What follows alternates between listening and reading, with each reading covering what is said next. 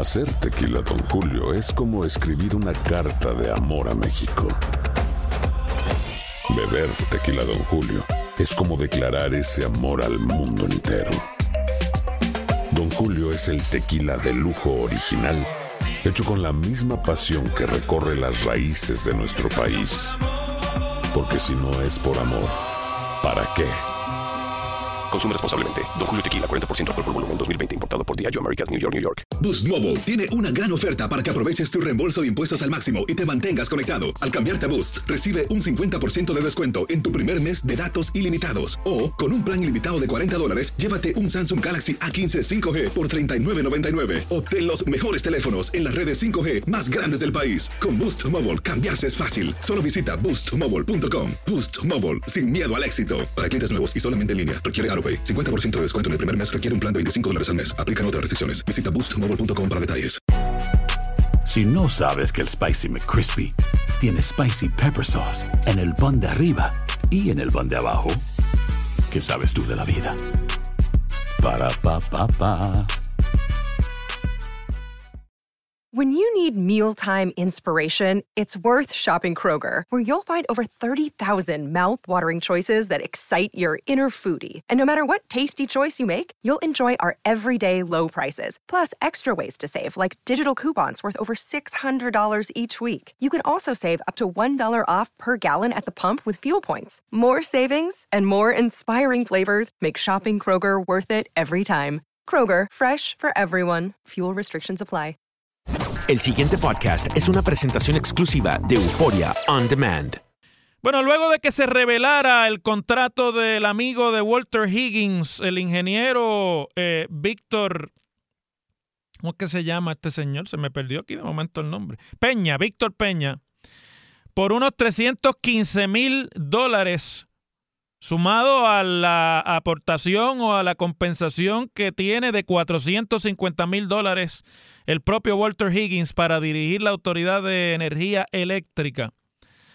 Pues la secretaria de Justicia, Wanda Vázquez, le ha escrito una carta de alón de orejas al presidente de la Junta de Directores de la Autoridad, Ernesto Groy, Osgroy, una cosa así, y en la que ha tenido la secretaria que recordarle la supuesta política pública vigente de esta administración en cuanto a las contrataciones en las corporaciones públicas. Digo la supuesta porque a mí se me hace muy difícil.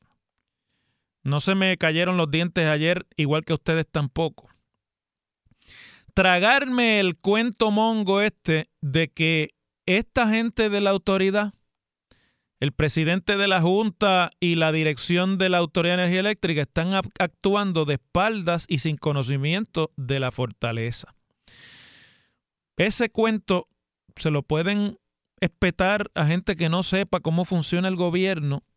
Le pueden decir una cosa o la otra a gente que o cobra por lo que opina o no sabe cómo funciona el gobierno, pero aquí no. Porque eso que están tratando de decir no es la forma en la que se opera ni nunca se ha operado el gobierno de Puerto Rico. Y si eso está operando así, pues entonces nosotros tenemos problemas graves, de verdad. Ya no estamos hablando solamente de incompetencia administrativa, sino incompetencia política, que es la responsabilidad de todos los que ponen su cara en la papeleta electoral cada cuatro años.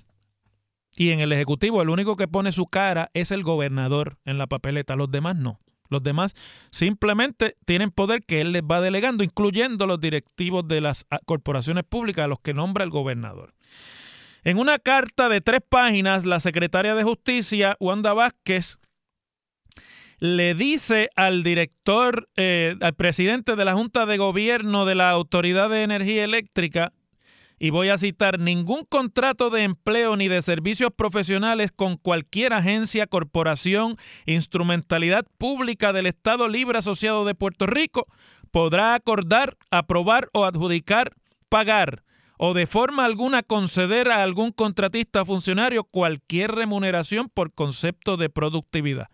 Porque como ustedes saben, tanto Walter Higgins como el señor Víctor Peña Vargas este tienen cláusulas de bonificación por productividad en sus contratos.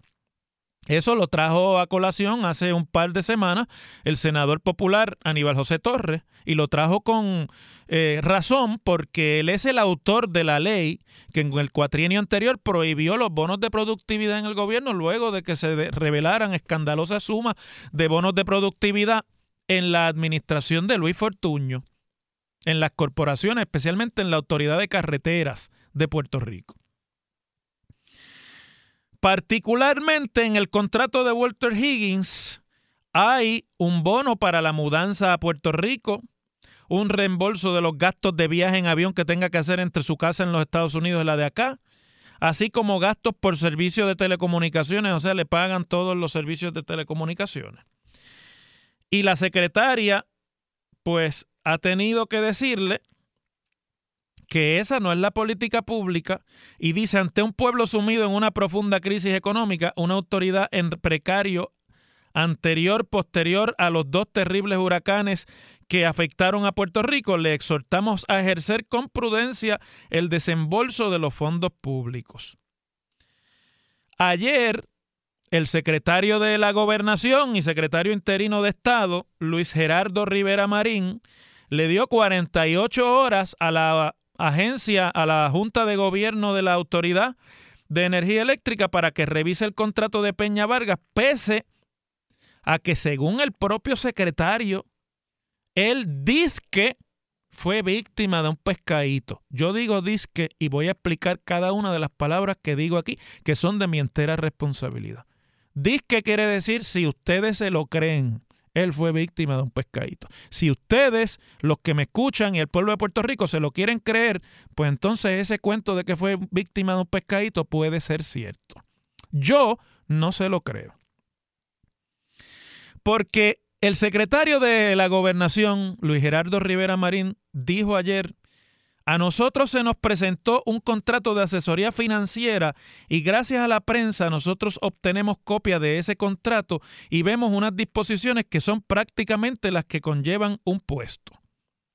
En, esa hoja de trámite siguió diciendo que fue enviada por el principal oficial ejecutivo de la autoridad, Walter Higgins, lo que dice es que esta persona se le va a contratar como asesor financiero de la autoridad a razón de 125 dólares la hora con un tope anual y certificó que cumple y certificó que cumple con todas las leyes y los reglamentos. O sea, él como secretario de la gobernación certificaba eso más que cumplía con todas las leyes. Y a mí esto me resulta bochornoso viniendo del secretario de la gobernación. Déjenme hacer aquí un paréntesis para explicar qué es eso del secretario de la gobernación.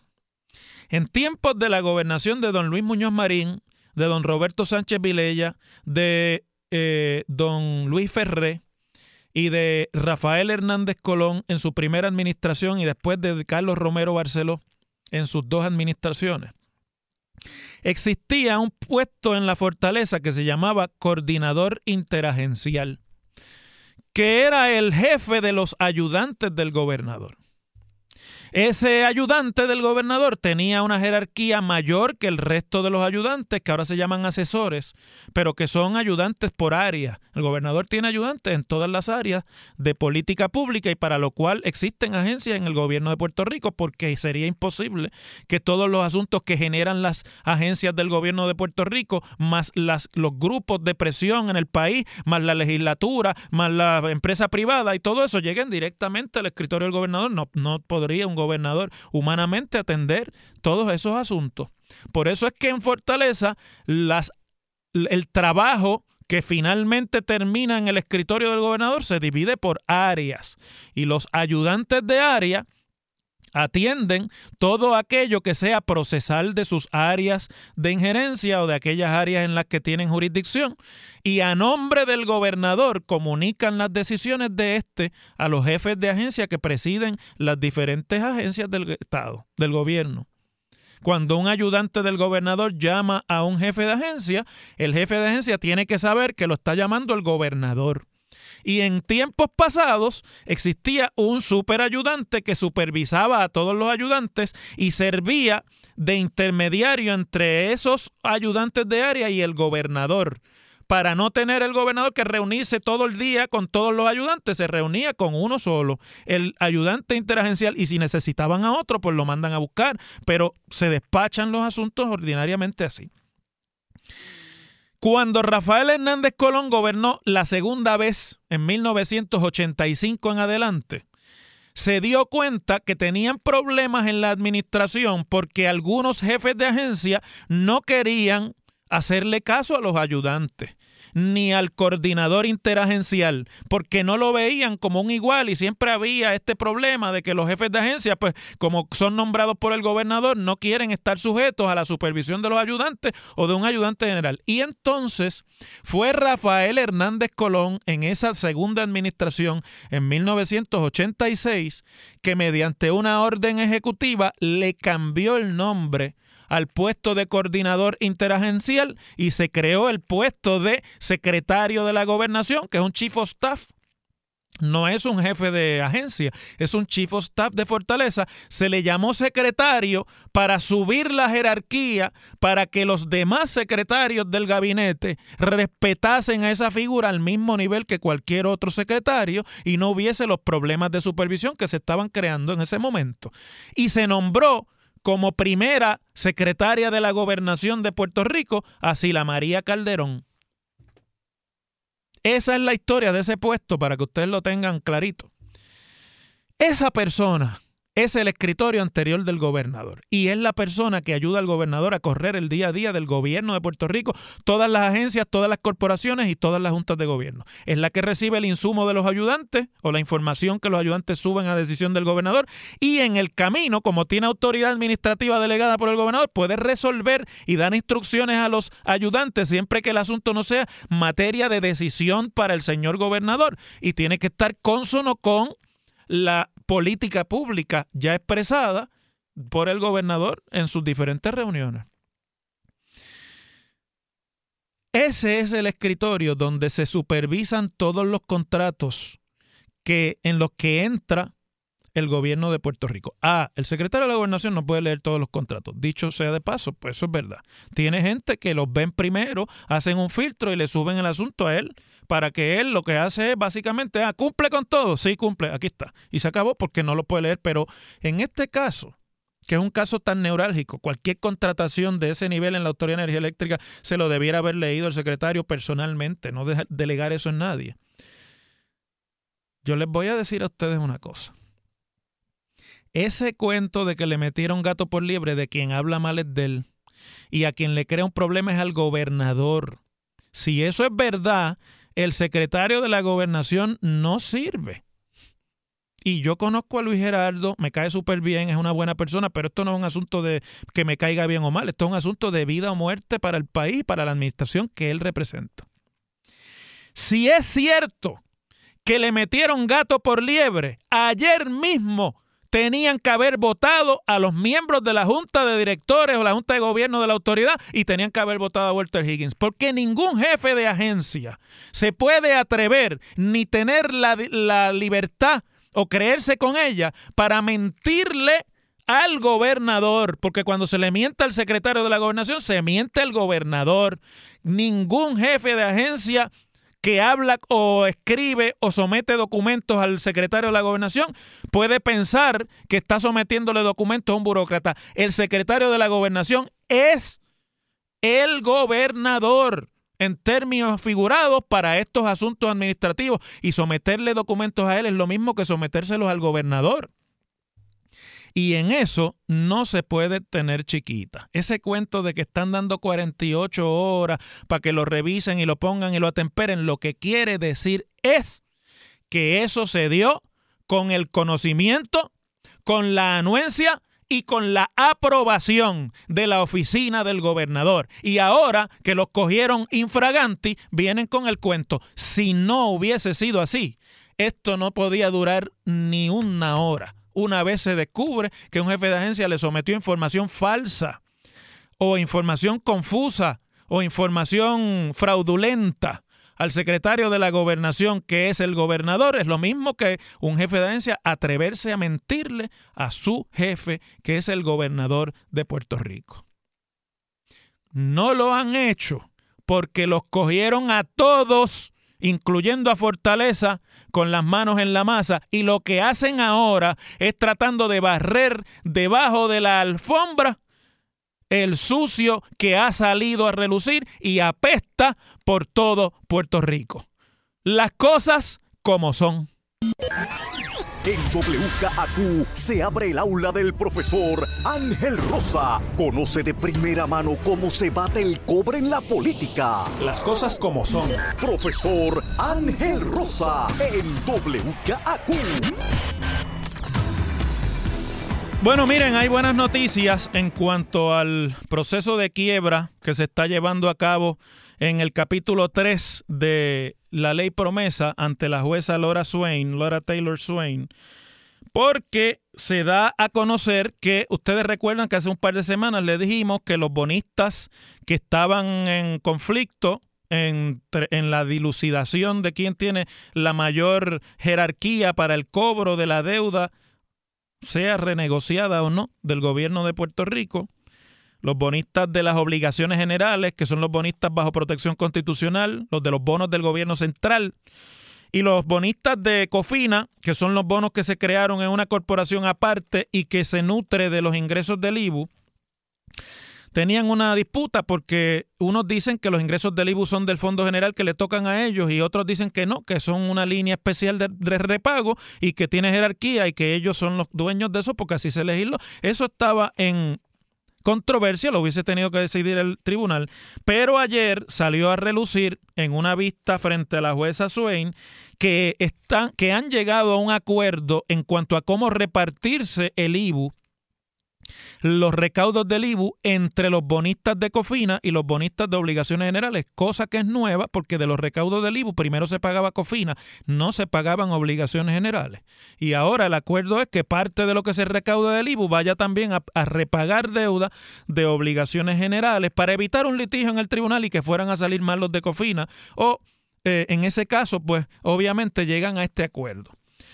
Y y lo bueno, la buena noticia es que se dio a conocer que la Junta de Supervisión Fiscal, que es la que representa ante el Tribunal de Quiebras al gobierno de Puerto Rico, parece que está en conocimiento del acuerdo sometido y que la Junta ha dado su visto bueno y respalda la negociación que se esté dando entre los bonistas de Cofina y los bonistas de obligaciones generales. Eso por un lado. Por otro lado, y fuera del capítulo 3 de la ley de promesa, que es el capítulo de quiebra en el que en la decisión de cómo se reparte la deuda y cuánto se repaga la toma el tribunal, promesa tiene otro título aparte, que es el título 6, que permite que los bonistas y acreedores se pongan de acuerdo con el gobierno o con una instrumentalidad del gobierno para la renegociación de parte de la deuda. Y eso se anuncia que los bonistas del Banco Gubernamental de Fomento, utilizando el título 6, han llegado o están llegando a un acuerdo sin entrar en el proceso de quiebra para eh, permitir la reestructuración de los bonos del Banco Gubernamental de Fomento. Que ahí pues la Junta respalda obviamente también el que se dé ese tipo de eh, negociación. Pero déjenme decirle una cosa que hay que leerlo y decirlo como es. Se dice que en el acuerdo del Banco Gubernamental de Fomento está respaldado por los dueños de unos 2.600 millones de dólares en bonos y notas del banco, entre los que se encuentran fondos de inversión organizados bajo el título de ad hoc o bonistas ad hoc del BGF, que son los grandes, los grandes sindicatos de deuda, los colmillú y unas 50 cooperativas de ahorro y crédito que tenían pilladas unas inversiones fraudulentas o flojas que el gobierno de Puerto Rico les vendió casi a punta de pistola durante los años de Luis Fortuño en la gobernación y que representan casi 500 millones de pesos en deuda y sobre 300 bonistas residentes en Puerto Rico bonistas del Banco Gubernamental de Fomento y que permitiría que de los 4.500 millones de deuda del banco, pues 2.600 millones se puedan reestructurar. Aquí viene la parte que quiero discutir con ustedes. Para que se consume el acuerdo del Banco Gubernamental, se, se permite que los municipios cancelen los préstamos que tienen en el banco versus los depósitos que tenían en el banco.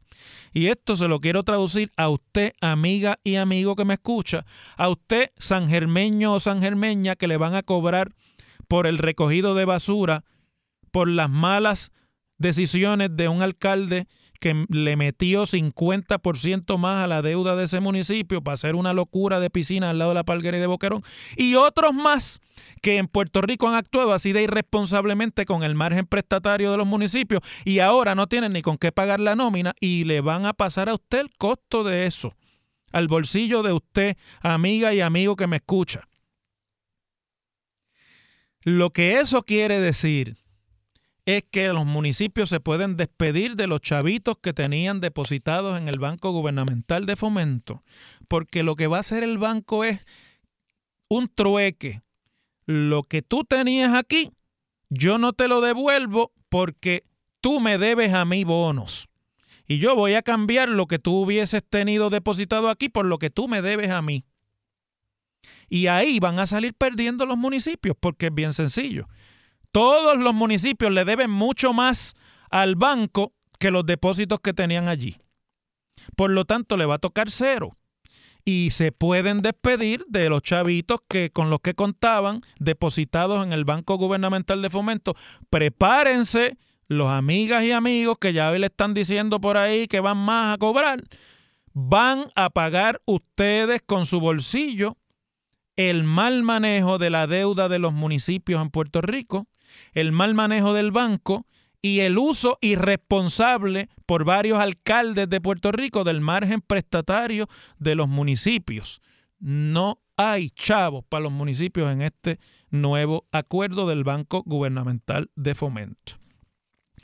Quedan guindando nada más y nada menos que los pensionados de la Autoridad de Energía Eléctrica que ayer pidieron que se les reconozca como un grupo aparte en la negociación, cosa que ya había negado el tribunal, porque reclaman que la representación de los pensionados que la hace una sola, eh, un solo grupo a nombre de los pensionados afectados por los procesos de quiebra no los representa a ellos y que los acuerdos que se están llegando a, cabo con la autoridad no los representa a los retirados y a los fondos de inversiones de retiro de la Autoridad de Energía Eléctrica.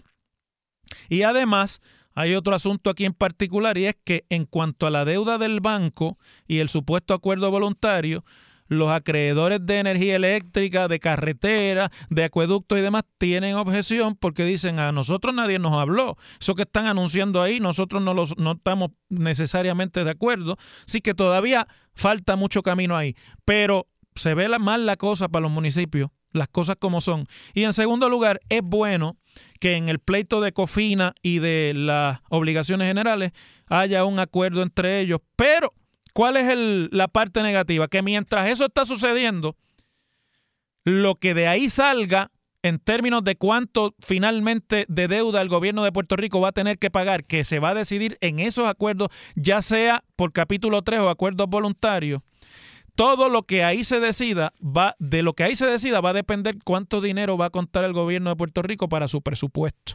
Y todavía en estas alturas, que ya hoy estamos a 7 de junio, que en la legislatura siguen jugando para las gradas con el acuerdo presupuestario y con el presupuesto de Puerto Rico. Y cuando los bonistas se pongan de acuerdo, todo eso que está ahí, todo ese cuento para las gradas, ley 80 y todo lo demás, vale, es más, no vale ni el papel en que esté escrito. Si siguen perdiendo el tiempo, a la legislatura le hablo.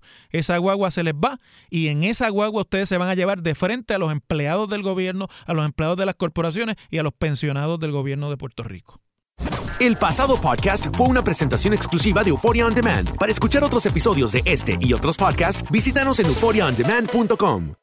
Boost Mobile tiene una gran oferta para que aproveches tu reembolso de impuestos al máximo y te mantengas conectado. Al cambiarte a Boost, recibe un 50% de descuento en tu primer mes de datos ilimitados. O, con un plan ilimitado de 40 dólares, llévate un Samsung Galaxy A15 5G por $39.99. Obtén los mejores teléfonos en las redes 5G más grandes del país. Con Boost Mobile, cambiarse es fácil. Solo visita boostmobile.com. Boost Mobile, sin miedo al éxito. Para clientes nuevos y solamente en línea, requiere AroPay. 50% de descuento en el primer mes requiere un plan de 25 dólares al mes. Aplican otras restricciones. Visita para detalles.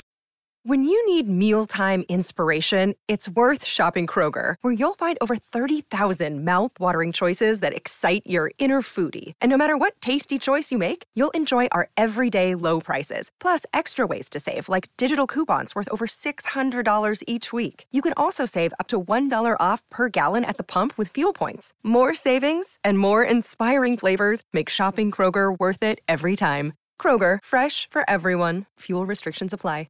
Esto solo es el principio. Porque lo mejor, Esto no se va a quedar así. lo más impactante, ¿Por qué? Soy tu madre. Esta mujer me robó. Por favor, abre tus ojos. está por venir en ¿Entendiste? Tu vida es mi vida. De lunes a viernes a las 8 por Univisión. Y eso sí que amerita un brindis, ¿no crees?